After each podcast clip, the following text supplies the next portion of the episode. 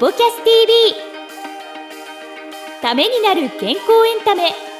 この番組はスポーツを通じて人々の健康生活の実現を目指す5台の提供でお送りいたします。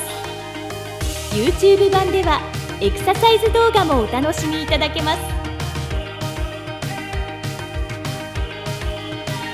こんにちは石崎裕太です。早川洋平ですためになる健康エンタメスポキャス TV やってまいりました。石崎さんよろしくお願いします。よろしくお願いします。えーこの番組は YouTube と Podcast 各プラットフォームにお届けしています、えーチャンネル登録そして番組のフォローよろしくお願いしおます。願いします。さあ最近なんですけど、はいはい。心と体を健やかにしてくれる良いこと良いものということでですね、はい。最近ねいいもの買ったんですよ、えー、何ですか？もうね最高です。何何何？ヘッドマッサージャー。ヘッドマッサージャー、うん、そういう、別に商品名じゃないんですけど、まあうん。簡単に言うと、ほら、あの、シャンプーするときに、シャンプーブラシみたいのあるじゃないですか。はいはい。結構ですね、うちの奥さんがですね、はい。クリスマスにちょっと欲しいみたいな感じでうん。言って、めちゃめちゃ売れてるヘッドマッサージャーで、シリコンみたいな感じで突起がついててね。はいそれが電動で動いて、こう、揉みほぐしてくれるんですよ。そういうものって多分今までももちろんあったと思うんですけど、うんうんうん。バカ売れしてて、うんで、その女性的には、やっぱりこう美容にえー効果があることが期待できる。うんこれね、うんうんあの、効果があるって言っちゃいけないんですよ。あ言っちゃいけない、ははで、男性としては、やっぱりこう、頭皮柔らかい方が髪は減らない。ね言われてますよ発毛するとそう。ねなので、もちろん頭皮柔らかくなるみたいな話とかもあったりで、やっぱりそれこそ美容院とかでもヘッドスパとかあるじゃないですか。あありますねめっちゃ気持ちいいじゃないでうすか。んこう、一日最後終わるともう、頭、パンパンみたいうん。に。石崎さんもないですかやっぱ？いやありますよ。やっぱり、うん。あの頭痛とかしそうますそうそうそうそうそうそう、それは多分デスクワーク、パソコンが多いっていうのもあると思います。し、うん。やっぱ頭使うすぎると、本当に僕、針の先生とかにもそういう状況で聞くと、本当に頭でかくなってるらしいんですよ。えー、針でたまに刺してプシュプシュ抜いてもらうことあるんですけど、まあそれしょっちゅうはできないから、はい。ヘッドマッサージャーを買ったらですね、はい。まあ、めちゃめちゃ良くてですね、えー5分で自動的に止まるようになってるんですよ。うん。でそれを1日1回、まあ基本は推奨なんですけど、まあ僕の場合はあの気持ちいいので朝昼晩ってやって、うん。首とかのほ疲れもほほぐれるし、で頭皮動くし、まあこの辺もなんか疲れが取れるので、結構あと側頭部とかって痛くなったりもするので、まあおすすめですよ。そうそうそうあでも僕そういうの大好きなんで、、はい。やいいっす。ね。なんでまあリンリンク貼っときます。あぜひぜひ、はい。それでも、はい。今思ったんですけど奥さんのためにはい。買ったんじそう、ゃない？すいません。そうなんです。そう最初は僕も純粋な心だったんですよ。うんこうこもう僕らぐらいになると、もうなんか自分たちのプレゼントとかより、うんまあ子供とか、うんまあ奥さんもあんまり自分はって言わないじゃなういですか。んで、ふと、いや、でもたまにはねって言ったら、そのリクエストが出たんですけど、はいはいそうで、奥さんが、いや、でもせっかくだからあなたも使ってって、まあなんかいい話ですああ優しいですね。やってるうちに、すいません、もう僕のもののように今日紹介してしまいましたけど、これはあの奥様のものです。なるほど。はい。ということで、よかったらこちらもね、リンク貼っとくんで、まあ、いやでもね夫婦でね仲良く使えるんだったらいいものですね。ということで。え。はい。ということで、えー今回もですね、はい。えー小説家の石平さんに、えー今回最終回ですね、えーとうとう。この激動の時代をね、健やかに生きる秘訣ということで、どうすれば、まあ、心、体、緩やかに、そして生きていけるのかということで、たっぷりと伺っていますので、ぜひ、えー楽しんでいただけたらと思います。はい。それではどうぞ。どうぞなんかこう、まあ、健康法にしても生き方にしてもね、あの、イラさんも今まで何千回と取材受けてきて、こういうコツありますかみたいな話あると思うんですけど、うん。逆に、これだけは自分はしてこなかったから、今、まあ、その心身ともに、まあ、緩やかに生きられてるのかなみたいなことってあります？結局なんだかんだ言って、うん。飲み会とかを断ってるっていうのが大きいんじゃないですか。人付き合いよくしすぎると大変ですよね。それと、ね。今そのコツの話出ましたけど、うん。コツって自分のコツしかないんですよね。本当ですね。誰かに聞いても無理。だからフェデラーにボレーのコツを教えてくださいよって言っても、うんフェデラーのコツなんて聞くはずないじゃないですか、うん僕たちはフェ。デラーじゃないですからね。そう。んなので、自分のコツを探すようにしてほしいっていうのが一番大きいかあーな。健康法って言われた時に、うん自分のコツを自分の体に聞きながらゆっくり探せば、自分に効くコツが見つかるんだけどね、とは思う。みんなすぐにこれをやればいいですっていうのに飛びつくじゃない。うんわけのわかんないあの、膝が痛くなくなる薬とか、そっちじゃないんだよね。うんうんこういう歩き方をすれば痛くならないとか、こういう体の使い方をすると楽に長い距離歩けるみたいな方を探した方がいいのになと思います。やっぱり今ゆっくりって気が出てきましたけど、ゆっくりじっくりセンスよく生きる人が、うん結局これからの時代一番強いみたいにおっしゃってて、やっぱそこなんですよね。だって楽なしないと続かないじゃないですか。うん、アイドルの子たちすごい勢いがあってキラキラ輝いてるけど無理してるからやっぱり続かないよね。うんうんしんどいもんね。うんだって自分にないものをやってるわけだから。うんでも普通の人はそれだとね、うん。もうしんどくて生きていられないからですよこれからの時代。できないこともね、できないままうん。ゆっくりいけばいいんじゃないかなと思うんだけどね。あのさっきねあのフェデラーの話も出ましたけど、おそらくそのああそこまで完成されていく中で、うん。フェデラーってジュニアの時もちろん強かったんですけど、早咲きじゃないんですよ意外と。えー、そうなんですか。うん。ええあのその当時は、うん。あのライバルで何人か、うん。もっとあの早咲きの選手がいて、もうトップ10にすぐ入ってうん。活躍してっていう選手がいたんですけど、すぐにこうやって芽が出たっていうわけでは、うん。まあ、もちろんあの、ね、20代で成功してるから早いっていうものはあるんですけど、そういった中ではコツコツあうん。のしっかりと積み上げてきたものがあって、慌てないんですよねあの人、うん。すごい自分のペースでゆっくり、自分の考え方でやってる選手だったなという印象がありますそうね。あと、自分のプレーをちょっと離れたところから上からこうやって見てる感じはしますよね。ありますね。はい。だから、うんグヤーってならないんですよ。だから、それがやっぱかっこいいよね。うんうんあの、ロレックスのコピーかなんかでフェデラーの写真と一緒についてたケミングウェイの言葉だよね。グレースアンダープレッシャーっていう。そうなんだうん、極極限のプレッシャーの中で優雅にちゃんと振る舞うことっていうのがね、まあ、フェデラーぴったりかもね。それがでも、なんか僕たちの憧れじゃない、ある意味。うんそうですねう。ん。どんなプレッシャーかでも、そのある種の優雅さを失わないで生きるっていうのが。全然表に出ないですよね。あ、今日イラさんちょっとイラついてるなとかプレッシャー感じるなみたいに思ったことないんですけど。いや、でも、YouTube の番組を撮り始めた頃は、ほんとしんどかっそれたですよ。本当ですか？そうなんですか僕らの大人の家に帰方って倒れてましたよ。ええ体調4崩しま時間としたよねか経ってね。うん。だるかったもん、すっごい。じゃあやっぱ新しいこと始めるときはそれは。だから考えてみたら、うんでもその頃の作りより、今僕たちが撮ってるやつの方が番組は面白いんだよね。そうですね、ちょうで、ど3年リラックスしてダラーンってやってるのにそっちの方が面白いっていそうだう。そこの境地にいかにみんなで行くかっていうのが大事なんじゃないかな。僕も変わりましたじゃん。いや、みんなだって、ガチガチか。撮り始めの時に緊張してないじゃないですか。まあ疲れましたよね。うん最初の頃はどうすんだこれみたいな感じだったから。じゃあやっぱ慣れ？慣れ慣れ慣れとリラックスする方法を自分なりのテンポとかタイミングを覚えたっていうのが大きいんじゃないですかね。でも、なんか僕はやっぱりそれでも幸運だったなとこういう方がいたから、うんやっぱ環境が人を作るでいたから、なかなか自分一人で、せっかく収まりいいところちょっと粘りますけど、うんそれ作るためにどうしたらいいんですかね。でもこれからはさ、うん。結局あのそういうことになっちゃうんじゃないの？嫌でも。そうか。うん、ならざるを得ない。そう、うんだからビジネスがほっといても簡単に回る時代じゃないじゃない？いや、本当ですよ。だから居心地のいい形で、うんスモールビジネスをちょっと育てていく。うん。それを日本人がみんなそれぞれの場所でやるしかないんだよね。うんうんそれは会社の人でもそうだと思う。うんうんうん、スモールビジネス。うんその代わり無理はしない、居心地はよく。うんうんうんで、えー変にコストをかけないっていうのがなんか大事な気がするけどな。それは会社として企画立てたりするときもそうかもしれないですよね。うん、だって今日本でさ、まあいいよ。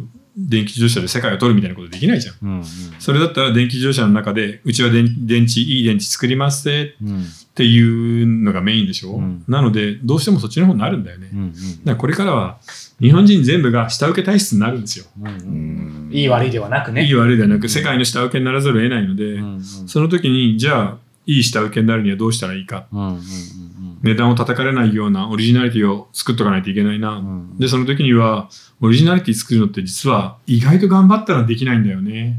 そうですね。その人の普段の字みたいなものがオリジナリティなので、確かに頑張った時ほどダメですね。うん。うんだからそう思うと、もう本当にリラックスしてなるべく楽に行くしかないんだろうな、もうっていう。でもあれじゃないですか、その、頑張らない、力入れないっていう意味ではその通りだと思うんですけど、なんか僕ら自体もそうですけど、うん。ゆるくでいいけど、そのチャレンジをするってことは大事にした方がいい。そうだね。ないですか、いろいろ。前も大人じちょっと話したけど、うんはい、大人の方が裏普段の仕事は7使ったら、残り30%とか20%を100%にするとしんどいから20%で何か新しい仕事の芽をまいておくっていうのは意識してやった方がいいよね。うん。どんな人でも。そうですよねもう公務員でもやった方がいいと思う。うん7割で働いて20%の残りは公務員でも YouTuber やってください。そうですね。うんそうですね。大丈夫です。あの、仮面をかぶればバレません。声はちょっと変えてもいいです。からやっぱり緩やかにチャレンジっていうのは大事かなと思うんですけど、そういう意味ではね、石崎さん5代もね、ええ。チャレンジっていうキーワードを大事にしてるんで、そうですね。ねそこから今無茶ぶりしましたけど、ああり何か？がとうございあります。でも健康寿命とかっていう意味では本当に大事ですよね。そうですね。うん、で、お年寄り本当増えてるし。僕らもそのスクールっていうところから、あのやっぱりその健康をしっかりとみんなに、うんあの理解してもらうようなあのそういったことをあのしっかり発信しなければいけないよねっていうところ。で、まあ、今回もこういった形でやらせてもらってるんですけど、まあ、ただ単にそのテニスをあの教えるだけじゃなくて、なんか先のものにこうやってつなげていってもらいたいなっていうことがあるんですよね。なんかイベントとかいいかもしれないですけどね。うん。イベント。テニス絡みのイベントでうん。美味しいご飯がついて、いいですね。楽しいお話し会があって、で、うん。テニスのスクール的なことや、うん。まあそれこそね、うん。フェデラーみたいな人が呼べるんであればさ、うんそういうのが3ヶ月に1回ぐらいやってスクールもあるとかだったらすごい楽しいかもな。あもう例えばですけど、うん。よくあのテニスのお客様ですね、い、あのいつも来てもらってる人たちを、あの時々キャンプに、行くんですよ。うん。でもそこでやっぱりでも大体が、うん。あのテニスやって、まあ皆さんあのね、その後のお食事とか、うん。あのお酒飲んだりとかって楽しんでらっしゃるんですけど、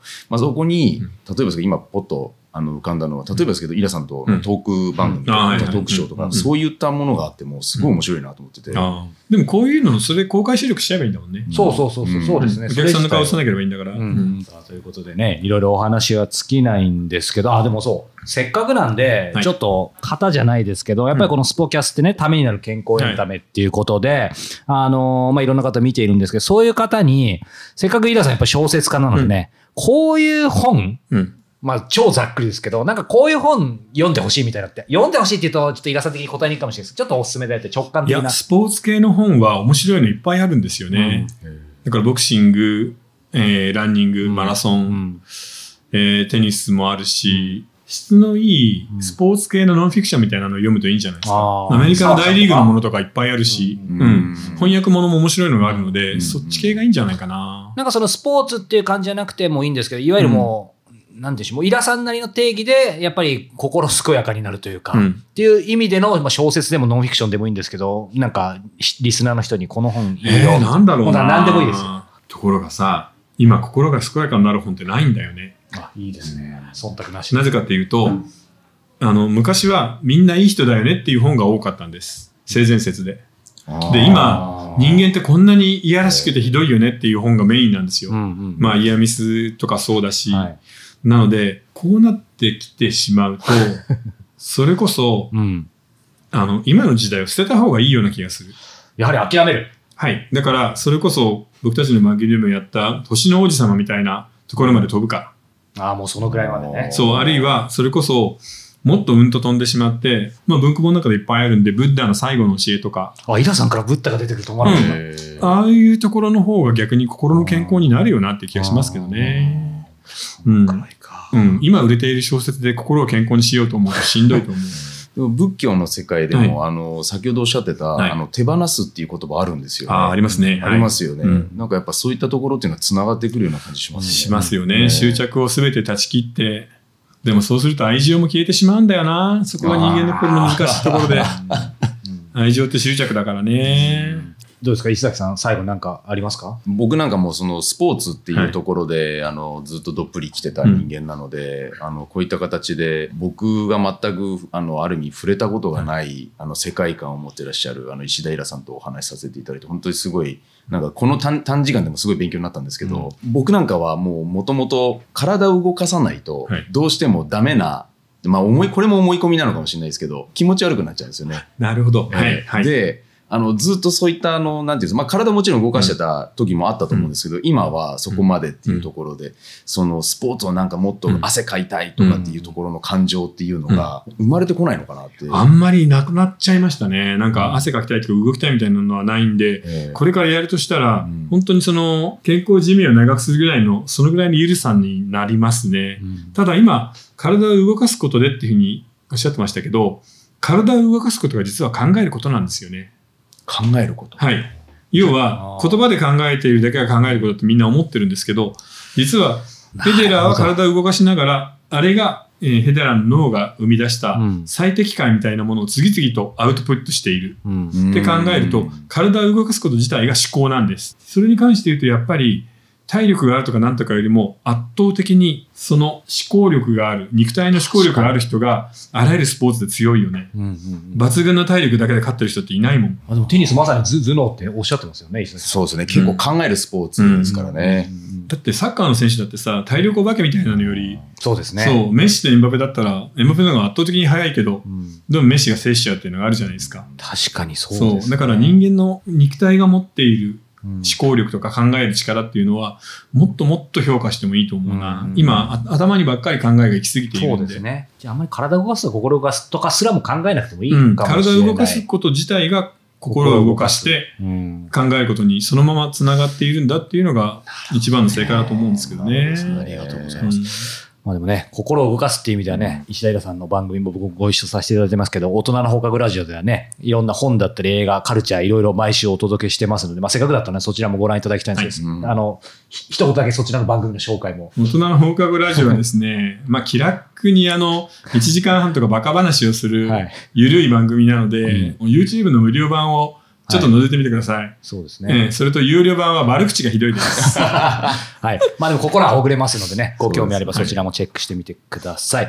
ということで、今日はスペシャルゲスト、石平さん、小説家をお迎えしました。イラさんありがとうございました。はい、ありがとうございました。ありがとうございました。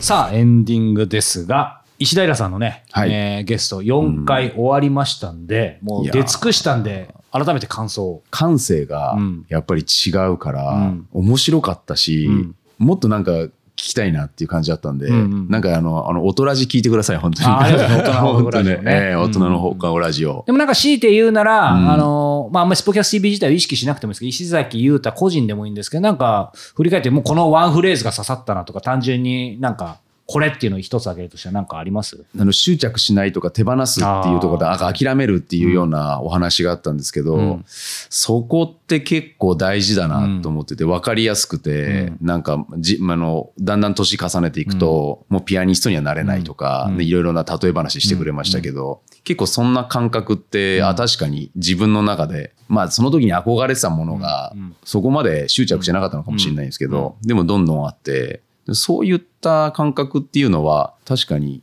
あるな大事だなって思いましたね。そうなんですよね。そしてその言語化能力ね、まさにね、伝えるね。伝える。書ける人、話せる人ってそれぞれですけど、両方できる人ってなかなか類まれない人ですよね。小説家の人もそんないないですからね。いやーなんかあのやっぱそうですよね、うん勝手になんかあの小説家の人って、あのイメージで言うと、うん。なんか寡黙さっていうイメージがなんかありません？なんか。で、実際一般的にはそう言われてますよね。その喋るのがあんまりあれだからとか、うん。だから文字の方みたいなね、うん。イメージありますよね。勝手なね、イメージかもしれないですけど、でも本当にあれだけいろんな知識というか引き出し、はい。まあ大人の放課後ラジオを聞いてるだけでも、なんか本当にいろんなことを、うん。あの、時々漫画のこともお話ししてて、されたりとか、そこからあの、今の政治的なとかうんそう、経済の話とかもす人生相談からね。ねえ。うん。人生相談とか、ん。もうすごいじゃないですか。振り幅がすごいですよね。振り幅が。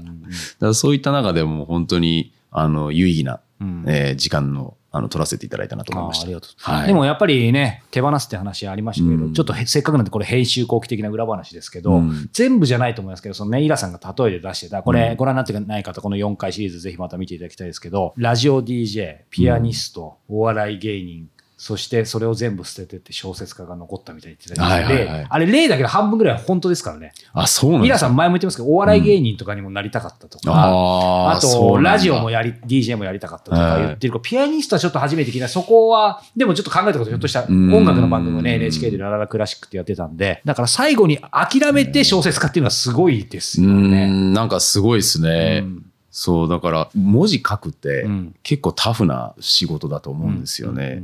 で、その中で、まあ、作品、作風うがん過去を思い出させてくれるような作品が結構多いというか、あと、恋愛そうですね。のシーンっていうのがすごく多いんで、うんそこって、なんか勝手に思っちゃうのは、どんな経験してきたのっていうよそうですね。そうですね。本人はその辺はね、あうんの、いや、僕じゃないよみたいに言いますけどね。あそうなんですね何らかの何かあるんじゃないかと。えー思いますが、でもね、やっぱり僕も4回振り返って、すごく印象的だったのは、やっぱりこうスポーツとかね、うん。テニスとかっていうのは、こういう言い方だったかちょっと覚えてないですけど、その直ちにね、うん。じゃ絶対やんなきゃ、うん。命に関わるかってことはないじゃないですか。うん。でもそれってイラさんね、まあさすが言葉の人なんで、うん。ネガティブな意味ではなく、うん。まあだからこそね、やっぱりその余白とかゆとりとも通ずるところがあって、あの、いわゆるエンタメもそうじゃないですか。うん絶対見なきゃいけないってことないじゃないですか。でもやっぱりこういう時代だからこそ心、まあ体動かすことっていうのが、やっぱり彼の話を通じてすごく、まあ改めて大切なんだなっていうのがね、うん。思ったので、まあはい僕もね、今日帰りのあの自分のマンションのエレベーターでスクワットしたいと思います。はい。これ